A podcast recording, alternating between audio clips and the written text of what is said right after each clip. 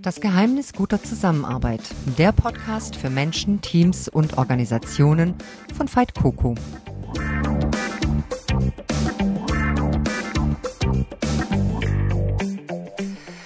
Hallo und schön, dass du auch heute wieder dabei bist. Auch ein Coach und Trainer muss sich ständig weiterbilden und viel lesen. Und so ist mir diese Woche ein Buch in die Hände gefallen, das ich schon seit ewigen Zeiten lesen wollte. Und ich habe es fast in einem Schwung durchgekriegt. Es handelt sich um Leading Simple von Boris Grundl.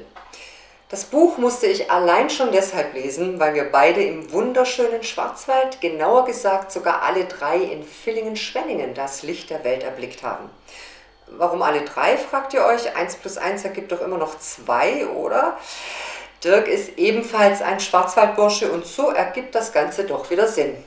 Und dann eint uns drei auch noch das Interesse am gleichen Thema, nämlich wie führt man in der heutigen Zeit ein Unternehmen, eine Abteilung, ein Team und einzelne Mitarbeiter? Und vor allem, wie schafft man es, dass alle im Unternehmen das Feuer in sich spüren, für das sie brennen?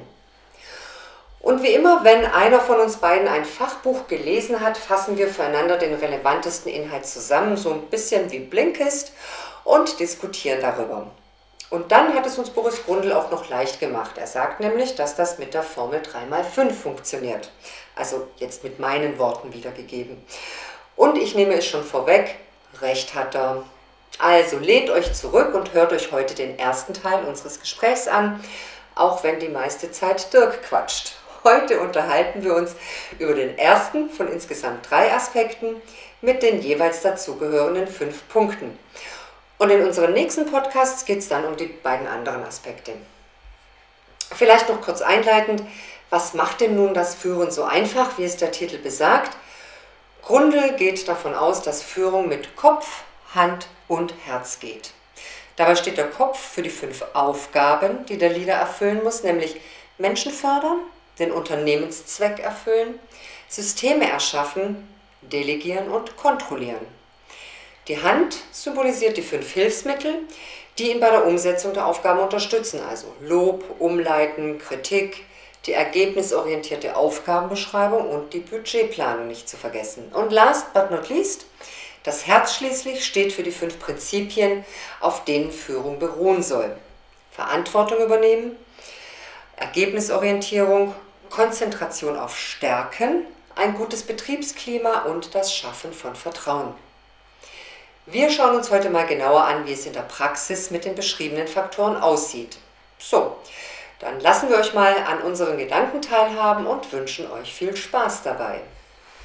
Die erste Aufgabe, die ein Leader hat, liegt ja darin, Menschen zu fördern. Und um sie zu fördern, musst du sie natürlich auch fordern.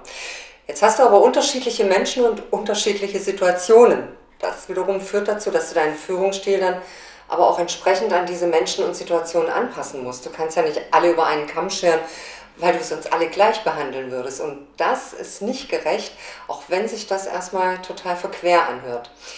Gleich behandeln kannst du nur die Mitarbeiter, die eben halt auch Gleiches leisten. Welche Erfahrung hast du denn damit gemacht?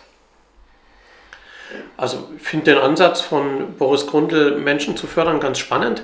Ähm, so ein paar Aspekte haben wir ja auch schon mal bearbeitet, auch in unseren Blogs zum Beispiel.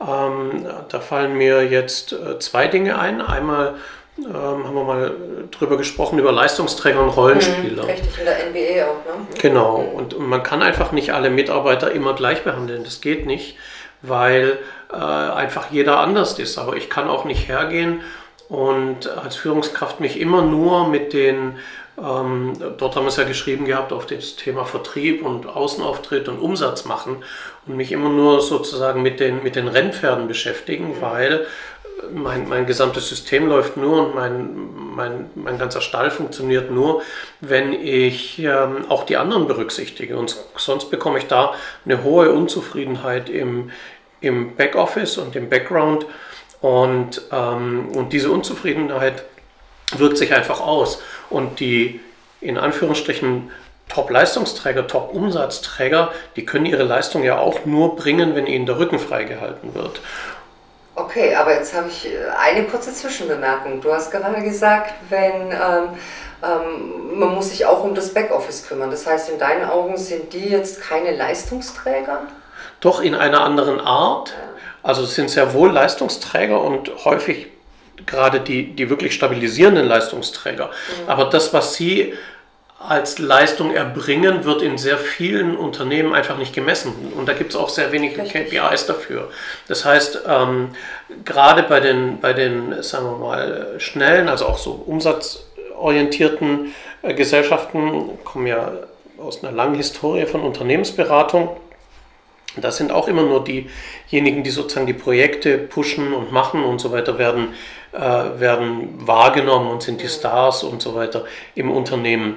Ähm, aber das läuft nicht, wenn, wenn das Research im Hintergrund nicht funktioniert und ja. wenn die nicht eine super Basis haben, auf der sie aufsetzen können und ihre Leistung erbringen können. Und das, also das spielt alles ineinander rein. Und die werden oft übersehen. Und dann kommt eine Unzufriedenheit auf. Mhm und, ähm, und das zieht sich eigentlich durch alle Systeme durch. Wir sehen es ja jetzt auch in der, in der Corona-Krise. Ne? Also jetzt heißt es immer systemrelevante Jobs.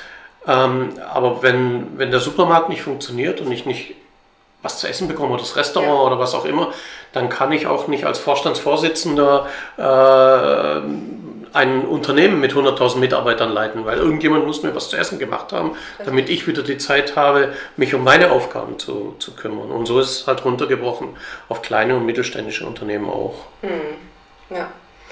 Und ähm, was sagst du dazu, dass es äh, diese vier Phasen gibt, die man quasi ähm, als, als Mitarbeiter durchläuft in seiner Entwicklung in einem Unternehmen, also mit äh, einerseits in der ersten Phase mit der ähm, geringen Kompetenz, aber noch sehr hohem Engagement, was sich ja dann später dann wiederum ändert in ähm, äh, höhere Kompetenz.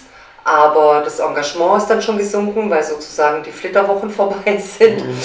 Ähm, und dann die dritte Phase war ja ähm, hohe Kompetenz und schwankendes Engagement. Korrekt. Und dann ja am Schluss hohe Kompetenz und hohes Engagement. Genau. Und dass man da dann auch verschiedene Führungsstile ansetzen muss, um eben diese Mitarbeiter entsprechend tatsächlich zu fördern und zu fordern. Also ich, ich sehe das mit den verschiedenen Führungsstilen, sehe ich genauso. Die braucht es. Ich finde den Ansatz mit den vier Phasen, die Boris Grundl da aufzeigt, den finde ich fast zu kurz gesprungen. Und ich weiß auch nicht, ob das tatsächlich immer so zutrifft. Ähm, es hängt wirklich davon ab, äh, auch wie die, wie die Mitarbeiter in ihrer Funktion wachsen und in ihrer Aufgabe wachsen. Und ähm, nehmen wir mal äh, als Beispiel die, die großen Beratungsgesellschaften, kommen von McKinsey, das System Up or Out, also immer weiterentwickeln oder raus. Da ist das Engagement ähm, ständig hoch. Und im Grunde genommen hecheln die der Kompetenz immer hinterher, weil sie ja immer ein Level steigen oder den nächsten Level steigen. Das heißt ja auch up or out. Und das heißt, die kommen ja eigentlich nie aus der Phase 1 raus, die nur das Niveau, auf dem sie sich in der Phase 1 bewegen, das wird halt immer höher und immer höher. Das ist nur so ein Beispiel, wo ich sage, ähm, man muss diese Job Descriptions wirklich ähm, anschauen und, und die einzelnen Berufe anschauen, ob das so zutrifft. Also ich glaube nicht, dass das auf alle zutrifft. Ja. Ähm, ich sage mal, ein, ein, Produktionsmitarbeiter am Fließband, der immer dieselben Tätigkeiten durchführt oder ein Sachbearbeiter im Steuerbüro oder ein Controller oder was auch immer, der immer das Gleiche macht und, und immer dieselben Dinge macht, ähm, der kommt wahrscheinlich sehr, sehr schnell an, äh, an die Phase 3 ähm, wo er sozusagen die Kompetenz für seine Aufgaben bekommen hat.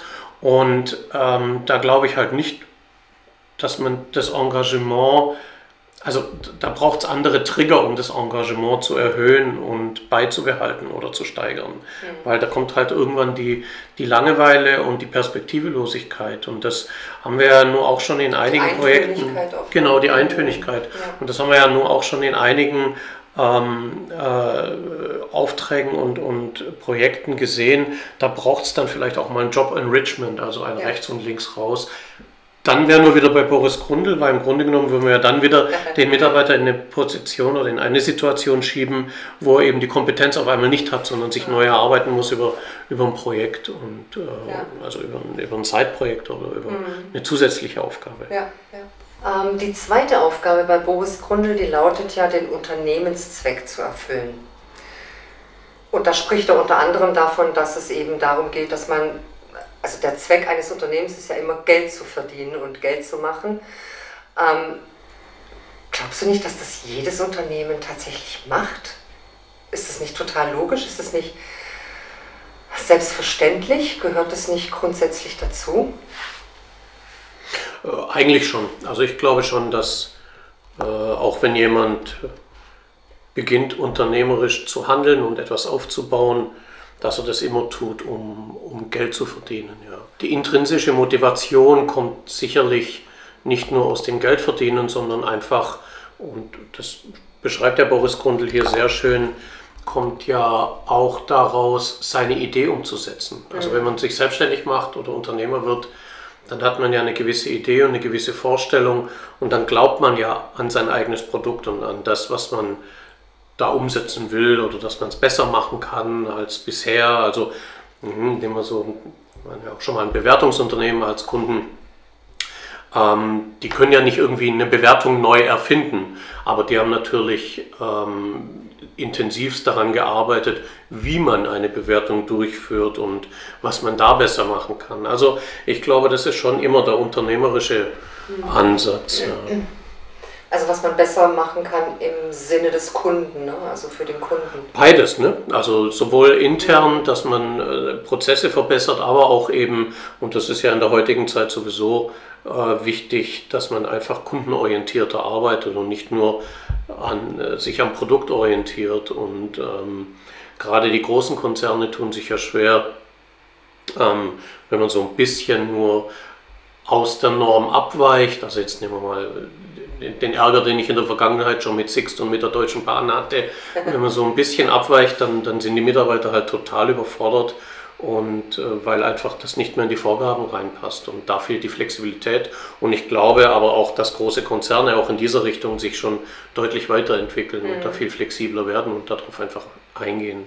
Und dann sagt Boris Grundl ja noch, ähm, fördere insbesondere die Mitarbeiter, jetzt mal in meinen Worten, die das verstanden haben und die das schon leben. Und da bin ich wieder ein bisschen anderer Meinung, weil das ist ja auch unsere Erfahrung äh, aus unseren Seminaren und das ist ja auch das, was Gallup immer wieder aufzeigt. Wir haben so einen Teil proaktiver äh, Mitarbeiter immer, die, die gerne vorausgehen. Wir haben einen, also einen kleinen Teil, ne, so ja. zwischen 20 und 30 Prozent. Wir haben so einen 20 bis 30 Prozent Verweigerer, die einfach keinen Bock drauf haben, die vielleicht auch mhm. in der falschen Firma, im falschen Job, im was weiß ich was sind, also die einfach komplett falsch sind und die sich nie, egal was man tut, engagieren werden und einbringen werden.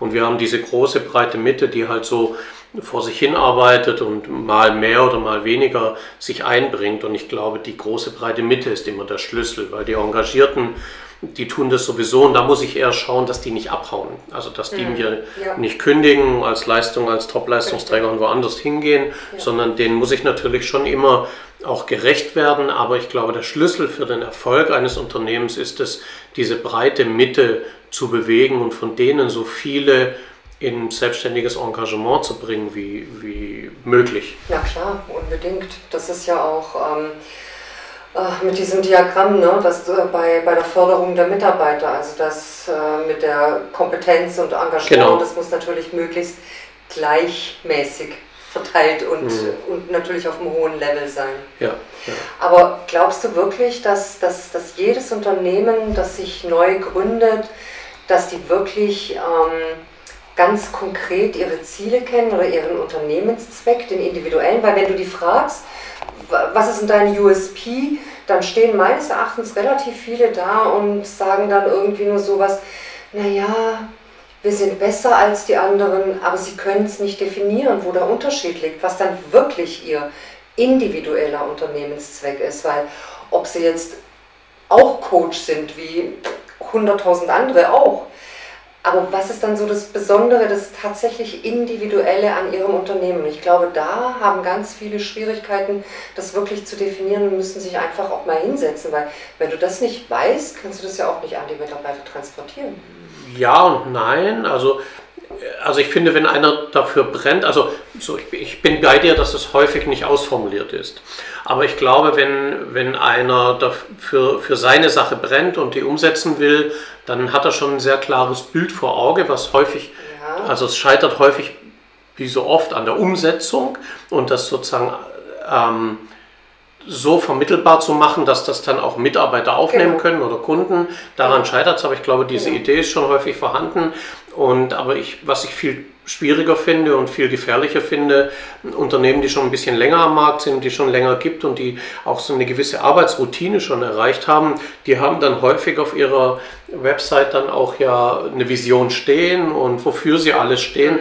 Und das ist, also ganz ehrlich, das ist meistens irgendwie totaler Marketing-Schmu, den ja. wahrscheinlich noch nicht ein einziger Mitarbeiter ja. gelesen hat. Ja. Also so kommt mir das häufig vor, dass es so ist. Und, und da, glaube ich, ist nochmal ein großer Schlüssel. Ähm, und da gehe ich auch hier mit dieser äh, zweiten Aufgabe komplett konform. Wenn du das natürlich schaffst, diese Ziele wirklich auch zu leben und dass deine, dass deine Mitarbeiter auch dahinter stehen und die auch für realistisch ansehen und, und äh, die auch mittragen und akzeptieren, dann ist es, glaube ich, ähm, der Idealfall. Aber also vielleicht so als Fazit zusammengefasst, ganz junge Unternehmen haben es vielleicht noch mehr im Gespür, bevor diese ganzen Routinen eingesetzt haben und bevor sie sich im Geschäftsleben auch so ein bisschen abgeschliffen haben. Die haben das mehr im Gespür, die fühlen das mehr, versäumen es aber oft, das ähm, zu verbalisieren oder auf den ja. Punkt zu bringen und zu transportieren. Und ältere Unternehmen, die schon länger am, äh, am Arbeiten sind, haben dann sowas vielleicht mal in einer Marketingaktion gemacht. Es wird aber in keinster Weise gelebt. Ja, mhm. Das wissen wir ja auch, dass Culture eben häufig ganz anders ist ja. als das, was in der Vision auf der Website steht. Richtig, ja. Das eine ist ja das, was auf dem Papier steht und das andere, was dann tatsächlich gelebt ist. Und ganz häufig erleben wir das ja tatsächlich, dass ähm, dass es genau das Gegenteil sogar gelebt wird. Von teilweise das Gegenteil, genau, ja. Ne? Total also spannend, ja. Äh, und, und immer wieder erstaunlich. Und ja. wenn man dann eine Mitarbeiterbefragung macht, ja. sind die Auftraggeber immer ganz überrascht, dass ja. äh, das keiner kennt. Ne? Genau. Richtig. Und keiner die Vision lebt. Ja. Die dritte Aufgabe, also Systeme schaffen, bringt den Vorteil, dass man weniger direkt führen muss, weil die geschaffenen Systeme dir natürlich viel Arbeit abnehmen. Aber ich glaube, genau davor scheuen sich einige Führungskräfte, weil sie zum einen befürchten, dass sie sich selbst so ein bisschen wegrationalisieren und überflüssig machen. Und andererseits höre ich aber auch immer wieder die Aussage, für sowas habe ich keine Zeit. Und verkennen damit die Chance, dass sie nach Einführung von Systemen deutlich mehr Zeit zur Verfügung haben für die relevanten Führungsthemen. Wie ist denn da deine Erfahrung? Ja, das, was äh, Boris Grundl hier beschreibt mit den Systemen, das ist auch so eins meiner Lieblingsthemen und ich finde, das ist eines der größten Versäumnisse ähm, von Führungskräften, die ich so kenne. Aus, dem, aus dem Basketball gibt es ja so einen, einen Spruch, Spieler kontrollieren Spieler und nicht Trainer kontrollieren äh, Spieler. Mhm. Und wenn du jetzt Systeme schaffst, dann, ähm, dann musst du nicht mehr so viel direkt kontrollieren als Führungskraft, sondern wirst da entlastet. Und ich versuche ja in meinen Trainings in den Teams, immer noch mal einen Schritt weiter zu gehen und das auch den Führungskräften zu, ähm, zu vermitteln, dass wenn die Spieler, also die Mitarbeiter ihre Regeln selber festlegen und ihre Systeme selber erarbeiten und die können das viel besser heute als, ähm, als die Führungskräfte, weil die sind jeden Tag tatsächlich da unten an ja. der an der Front und die wissen genau, wo es für sie leicht ist und wo es für sie schwer ist. Ja? Und wenn die das erarbeiten und gemeinsam festlegen, also auch die Chance haben, sich einzubringen, dann fangen die auch an, sich gegenseitig zu kontrollieren. Also dann, dann brauche ich Fehlverhalten als Führungskraft nicht mehr sanktionieren. Das macht das Team von sich aus. Mhm. Und die haben dann auch die, ja, die Befugnis dazu und die haben auch die, ja, die, die Kompetenz dazu, weil sie einfach oder die, die Möglichkeit, die, ähm, sagen wir mal, ausweichenden Kollegen oder abweichenden Kollegen anzusprechen, weil sie einfach sagen können, das haben wir doch gemeinsam ver ver verabredet vereinbart. und vereinbart mhm. und du machst das gerade wieder anders. Also, und ja. dadurch ist es nicht so, wie man es so gewohnt ist aus der, aus der Arbeitshistorie, dass es so ein Petzen ist und ein, äh, oder eine Ansprache auf einer Ebene, wo sie gar nichts eigentlich zu sagen haben, sondern ähm, ja, wo sie halt nur eine, eine Top-Down-Anweisung nehmen und, und sagen, das darfst du so nicht machen. Ja. Das kennen wir ja alle, ne? da, da, da, reagieren wir ja alle empfindlich drauf. Aber wenn, wenn du angesprochen wirst und dir gesagt wird, ey, du warst dabei, du hast da dafür, dafür gestimmt und du wolltest das auch so haben und jetzt machst du es anders, dann haben die natürlich im Kollektiv. Klar, ganz, ja. und, und das äh, sagen wir ja schon lange und propagieren wir ja schon lange und versuchen das ja immer ähm, ähm, einzubringen. Und ja, alles andere finde ich, find ich klasse, was er da gesagt hat. Also ähm, wir haben es ja gerade jetzt in einem Projekt gehabt, dass wir wirklich in einer Abteilung die die Aufgabenbeschreibung wirklich detailliert haben, gemacht haben. Und wie macht man denn sowas? Also die sind wirklich hergegangen und haben im Grunde genommen ihren Arbeitstag von Montag bis Freitag, das ist immer so, im Wochenablauf ist immer relativ gleich die Prozesse, die die durchzuführen haben. Die haben dann wirklich mal geschaut, im, im so einem Halbstundenrhythmus, womit sie wann beschäftigt sind und wie viele Zeiten denn für welche Aufgabe ähm, ähm, anfallen. Ja. Und also das war wirklich, wirklich detailliert. Also die haben wirklich gesagt, okay, ich telefoniere so und so viel mit dem und dem Kunden, aus den und den Gründen. Und dann konnten wir das alles mal in der Matrix zusammenfassen und haben dann auch geprüft, ob es Doppelungen drin gibt. Also wir haben versucht, an den Effizienzen zu arbeiten. Witzigerweise gab es gar keine Doppelungen. Also die waren ja. per se schon gut organisiert. Ja. Und ähm, ja, also ich fand, das war ein super Erlebnis auch für mich als Trainer mit einer Abteilung von sechs Leuten zusammenzuarbeiten, wo die, die Zahnrädchen wirklich ineinander greifen und jeder so seine einzelnen Aufgaben mhm. äh, sagt. Und ich glaube auch, dass es diesem Team immens weitergeholfen hat, auch Verständnis füreinander zu entwickeln, weil wir haben das Ganze ja begonnen, weil da auch gewisse Spannungen vorhanden waren und die waren halt am, Stud am Schluss weitestgehend ausgeräumt, weil einfach jeder wusste, wie das alles zusammenhängt, äh, wie seine Leistung in das Gesamtbild hineinläuft. Also von dem her ja, kann ich voll mitgehen und kann das auch äh, sagen, dass das in der Praxis, das ist nicht nur theoretischer Schmuh und bla bla, sondern ja. das ist wirklich in der Praxis umsetzbar und einsetzbar. Ja, ja. Ja, Und funktioniert. Und ähm, du hast ja auch mal für eine Unternehmensberatungsgesellschaft gearbeitet, wo es äh, im Prinzip so war, dass es äh, den, den, den Inhaber gab, der äh, natürlich ja, was, das war tatsächlich personenabhängig. Äh, wenn die Kunden angerufen haben, wollten sie im Prinzip auch immer nur mit dem Inhaber sprechen. Und als du dann die Geschäftsführung übernommen hast, hast du ja ein bisschen was geändert. Worum ging es dir denn? Die Geschichte ja. ähm, dieses Inhabers war für mich auch sehr spannend, weil der hat das natürlich erzählt, als ich dort in die Geschäftsleitung eingestiegen bin. Und äh, mir war das also bekannt und am Anfang war es wirklich so, und da gibt es eine Person XY, die musst du anrufen, äh, die kann das ganz toll als Berater, die kann dir helfen. Und dann irgendwann hieß es, da gibt es eine Person XY, die musst du anrufen, die hat eine Firma, ähm, aber du musst mit XY sprechen, damit du äh, da rankommst. Und dann die nächste Phase, also alles über 25 Jahre entwickelt, ja. Mhm. Als Einzelkämpfer begonnen und am Schluss waren es 30 Professionals, ja. Äh, die da gelaufen sind, also 30 Berater. Dann hieß es, die und die Firma musste anrufen, da war also schon das Renommee des Unternehmens vorhanden, musste aber mit XY sprechen und XY war dann halt immer der Flaschenhals und da hat es dann wirklich gehakt und der hat unglaublich hart daran gearbeitet, das von sich loszustoßen und das Unternehmen von sich unabhängig zu machen. Und ich bin ja dann dort Geschäftsführer geworden und dann fragt man sich ja immer, okay, hm, jetzt hast du so einen alten, erfahrenen Hasen, äh, der da Geschäftsführer und Unternehmer ist und für den machst du das jetzt. Und ich, für mich war das ein super Erlebnis, dass er sich wirklich zurückgezogen hat und dass wir eben nicht diese Kunden hatten, die äh, gesagt haben, na dann rede ich halt mit dem Fight nicht, sondern ich gehe zu XY und äh, dann weiß, mit dem kläre ich dann schon, wie das geht. Ja, ja. Haben auch einige versucht und da bin ich ja. heute noch dankbar, auch für meine ganz persönliche Entwicklung, dass, ähm, dass er damals nicht drauf eingegangen ist und für mich war das eine tolle Erfahrung, ja. Und der hat wirklich uns auch, die wir dann die Geschäftsführung übernommen haben, wir waren ja zu zweit und wir hatten auch ein Team von Projektleitern, auf der Professional-Ebene und wir haben die Dinge ja auch in der Systematik weiterentwickelt Und da hatten wir einfach immer die volle Freiheit und die volle Unterstützung. Und mhm. das war schon eine gute Erfahrung.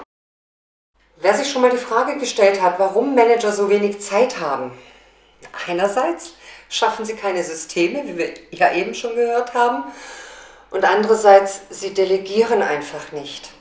Warum glaubst du, dass sich viele so schwer damit tun, Aufgaben und Verantwortung zu delegieren? Ja, also ich, ich finde, Delegieren ist, glaube ich, so ziemlich die schwierigste Aufgabe für Führungskräfte, die es gibt, weil, ähm, und ich habe ja viele Jahre auch als Sanierungsberater gearbeitet und je höher der Druck wird und, und je stärker die unter Feuer stehen und je schwieriger die Situation ist oder die Krise ist, desto weniger wird delegiert. Und es liegt so ein bisschen auch in der Natur der Sache, weil mh, das ist so in der Psyche verankert, dass ich mich halt in Aufgaben flüchte, die ich einfach beherrsche.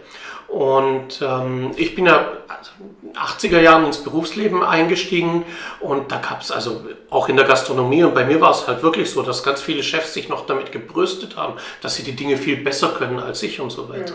Mhm. Und das ist so ein bisschen was, was uns immer noch nachhängt in, in der Arbeitskultur, die wir gerade in der westlichen Welt oder insbesondere in Deutschland haben. Amerika zum Beispiel ist ja viel innovativer, aber was wir so in Deutschland haben und wenn ich hier so auch mit vielen Mandanten spreche oder mit auch früher mit vielen Kollegen auf, auf Führungsniveau, dann, ähm, also das Führen wird immer so nebenbei gemacht. Und auch wenn jemand aufsteigt und eine Führungsposition eintritt, dann ist es ja meistens so, dann macht irgendwo ein, zwei Seminare, aber mhm. profilieren tut er sich immer über das, dass er das Geschäft beherrscht und dass er das kann und nie, dass er das seinen Leuten gibt. Das heißt, die, die meisten Führungskräfte gehen ja auch rein und machen Deals und so weiter was ja durchaus auch richtig ist. Aber ich finde, dieser Führung muss viel mehr Gewicht gegeben werden, weil nur dann äh, schaffen die es auch, ähm, ja, sich frei zu machen. Dem Delegieren meinst du, ne? Ja, dem Delegieren muss viel mehr ja. ähm, Gewicht gegeben werden. Ja. Also ich ja. habe so das Gefühl, ähm, in der Hierarchie aufsteigen in Deutschland funktioniert immer noch über die Leistung, die ich in Anführungsstrichen operativ erbracht habe. Und dann bin ich auf dem Chefsessel und Jetzt erbringe ich die Leistung immer noch, häufig sogar noch mehr, weil ich ja beweisen muss, dass ich das auch wert war, da hineingewachsen zu sein. Und das Führen kommt dann noch on top. Und deshalb kommen wir zu diesem Punkt, dass Führungskräfte viel, viel mehr arbeiten als ihre Teammitglieder oder die Leute, die sie führen. Häufig äh, ist das ja tatsächlich der Fall. Und weil, weil sie das einfach obendrauf nehmen. Und führen ja, wird einfach nie gelernt oder die Leute steigen nicht ja. auf, weil sie gute Leader oder gute Führer sind, sondern immer noch, weil sie halt erfolgreich waren. Haben, ja. Genau, Fachkompetenz. Ja, genau. Das Gleiche äh, sieht man ja eigentlich auch bei denen, die neu gründen, weil die haben irgendwo eine ganz spezielle Fachkompetenz, äh, fühlen sich da als Experten und fühlen sich in dem Bereich auch sicher und dann gründen sie eben. Dann kommt irgendwann mal der erste Mitarbeiter, der fünfte, der zehnte, der zwanzigste und dann aber zu verstehen, okay, jetzt bin ich nicht mehr alleine. Ich, jemand anders hat vielleicht auch die fachliche Kompetenz, aber vielleicht eben, ich sollte mich jetzt dann wieder konzentrieren, eher dann auf die anderen Aufgaben, die ich habe, ne? wie zum Beispiel das Führen, Fördern der Mitarbeiter etc. Ja, also, aber ich glaube auch, dass das echt sehr, sehr schwer ist, ja, das ja, zu tun. Unbedingt. Das ist eine der, der größten Aufgaben und, ähm, und also wir hatten ja auch, wenn du dich erinnerst, wir hatten ja das Gespräch mit einem Mandanten auch, wo dann mehrere Leute in der Geschäftsführung waren und da war ja eine Aussage von ihm, ähm, dass seine Geschäftsführerkollegen, die ja Teilbereiche äh, allein verantwortlich äh, leiten und führen, dass die eben noch nicht verstanden haben, auch ähm, den Weg für die Mitarbeiter freizugeben. Also die haben die Aufgaben abgegeben, aber hatten ganz klare Vorstellungen, wie die Mitarbeiter das erfüllen ja. sollten. Und der, der Unternehmensgründer und der, der Oberste, also Vorstandsvorsitzende sozusagen, der hat ja gesagt, nee, ich, ich muss auch neue Wege zulassen und für mich ist nur das Ergebnis wichtig. Ja. Ja, und also der hatte das schon geschafft zu genau. delegieren, hat aber selber auch gesagt, innerhalb unseres Vorstandskreises tun sich viele meiner, seiner Vorstandskollegen ja. noch extrem schwer damit, weil die noch zu sehr an dem, wie etwas erledigt werden soll, also an ihrer eigenen Fachkompetenz mhm. festhalten mhm. und da zu wenig Freiheiten gegeben haben. War für mich mhm. eine sehr spannende Erfahrung, dass man dann sowas äußert und, und sowas aufzeigt. Ja, das stimmt. Und ähm, was mir immer so geholfen hat, in der Vergangenheit auch, oder was ich auch in der Beratung oft mache, ich komme eher so aus der Controlling-Schiene, ähm, einfach mal den Stundensatz dem daraus resultierenden Umsatz gegenüberstellen. Und dann merkt man das äh, relativ schnell, dass es wirklich sinnvoll ist zu delegieren, weil wenn ich den, den Umsatz der, der Führungskraft, also den Stundensatz der Führungskraft nehme, brutto, brutto, mit allem drum und dran, also Dienstwagen, größeres Büro, kann man ja alles so mal einfach mal über den Daumen geschlagen, kann man das ja mal festlegen, was so eine Stunde wert ist und dann gucke, okay, was ist eine Stunde Sachbearbeiter und was ist eine Stunde Abteilungsleiter. Das kann man durchaus definieren und ich glaube, das war immer für mich ein guter Hebel, auch in der Beratung, um den Führungskräften aufzuzeigen, okay, warum machst du denn das? Delegier das doch. Also, ja. weil, delegier das doch einfach, weil ähm, das rechnet sich ja gar nicht. Ja? Also du machst zwar den Umsatz, Richtig. aber im Grunde genommen hast du auf der Kostenseite, weil du das selber machst, das äh, schon wieder ähm, ja, aufgefuttert, was du da an Umsatz machst. Und das wird halt häufig durch das persönliche Engagement dann ausgeglichen, indem die Leute halt dann 60 Stunden oder 80 Stunden arbeiten. Mhm. Und das ist sicherlich nicht der Sinn der Sache. Na klar, völlig richtig. Aber auch wenn du dann irgendwas abgibst an Aufgaben, musst du auch wieder schauen, an wen gibst du das ab. Ja? Also jetzt nicht so äh, nach dem Motto, ja, ich weiß, der erledigt das super schnell und super gut, genauso gut wie ich, sondern du musst ja schon gucken, ähm, passt das dann auch zu der Person?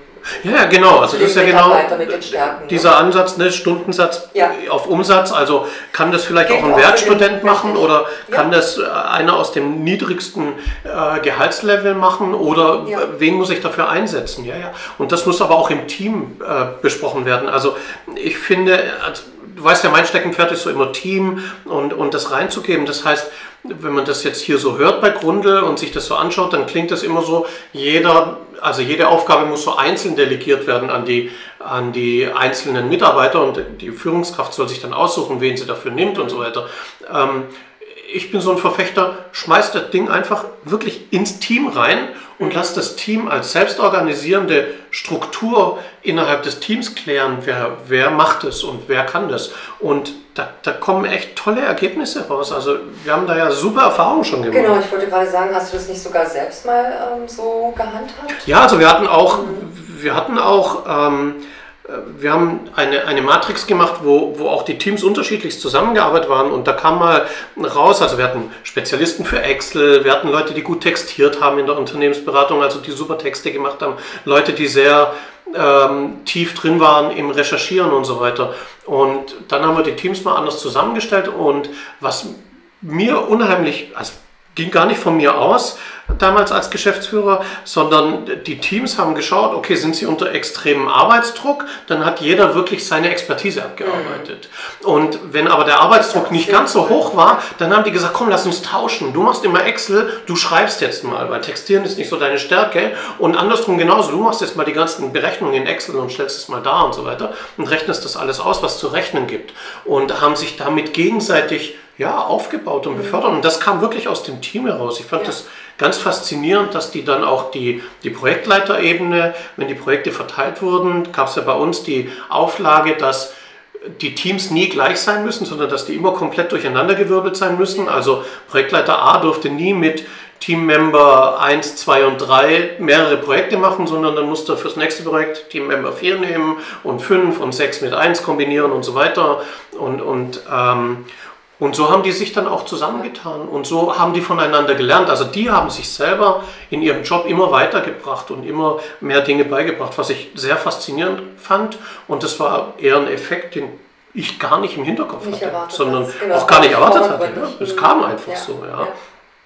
Und, und ähm, ja. Spannend. Total. Also ich, wir haben ja ganz, ganz oft diese Erfahrung gemacht, wenn man wenn man die Leute sich mal wirklich einbringen lässt, und da bin ich immer wieder überrascht, also ich habe ein, ein ganz, ganz tolles Feedback von, von, aus der operativen Ebene eines Betriebes bekommen. Äh, die haben schon ganz viele Trainings gemacht, auch Verkaufstrainings, Verhaltenstrainings und so weiter. Wie haben die sich am Kunden zu verhalten und all diese Sachen. Und ähm, und dann lasse ich ja am Ende eines, eines Seminars oder eines Workshops lasse ich immer Feedback geben. Das schönste Feedback, was ich bekommen habe, war eine Mitarbeiterin, die dann zu mir gesagt hat, Sie sind der erste Trainer, der uns zugehört hat. Ja, ja, ich habe damit. Es wird, ja. also wo wir ja immer dagegen sprechen, führe nie top-down, sondern mach eine Mischung aus top-down, bottom-up, erkläre, lass die Leute aber sich einbringen. Ähm, und wenn man dann den Trainermarkt anschaut, dann kommen ganz viele, spulen ihr Programm runter und machen das wirklich als Frontalunterricht und machen das top-down. Und da geht so viel Potenzial verloren, weil das ist eine Erfahrung, die ich gemacht habe. Wenn man die Leute wirklich fragt, dann wächst auch die Begeisterung und dann haben die da auch echt Bock drauf und haben die richtig Spaß daran. Ja. Und das Gleiche gilt für Workshops und genauso für die Arbeit. Also das ist ja in, in, jedes, in jedes Umfeld kann man das so, so ist es, ja. einsetzen, ja. in, in jedem ja. Umfeld einsetzen. Ja. Die fünfte Aufgabe bei Boris Grundl heißt ja kontrollieren. Und ähm, wenn man so dieses Wort kontrollieren hört, dann hat man so ein bisschen auch ein bisschen Gänsehaut, weil es heißt doch eigentlich weniger kontrollieren, mehr vertrauen. Ähm, wenn man sich das dann aber genauer anschaut, ist ja Kontrolle schon auch ein wichtiges Instrument, oder? Ähm, ja, finde ich schon. Also ähm, aus zwei Aspekten heraus. Wenn man es öffnet, also wenn man es nicht willkürlich macht und nicht einfach äh, blind drauf einhaut, dann gibt Kontrolle natürlich Mitarbeitern auch eine gewisse Sicherheit, weil sie einfach wissen, was die Kriterien sind. Weil ich kann ja nur kontrollieren, wenn ich weiß, was ich kontrolliere, also welche Kriterien ich ansetze.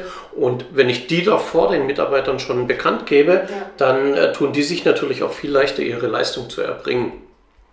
Und das ist so ein bisschen wie auf eine Prüfung vorbereiten. Ne? Also wenn ich weiß, was für eine Art von Prüfung auf mich zukommt, dann kann ich mich auch äh, darauf vorbereiten.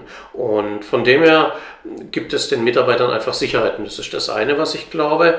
Und dann das zweite ist, ähm, ich komme ja aus dem Controlling und das wird ja auch immer als Kontrolle oder wurde immer als Kontrolle gleichgesetzt.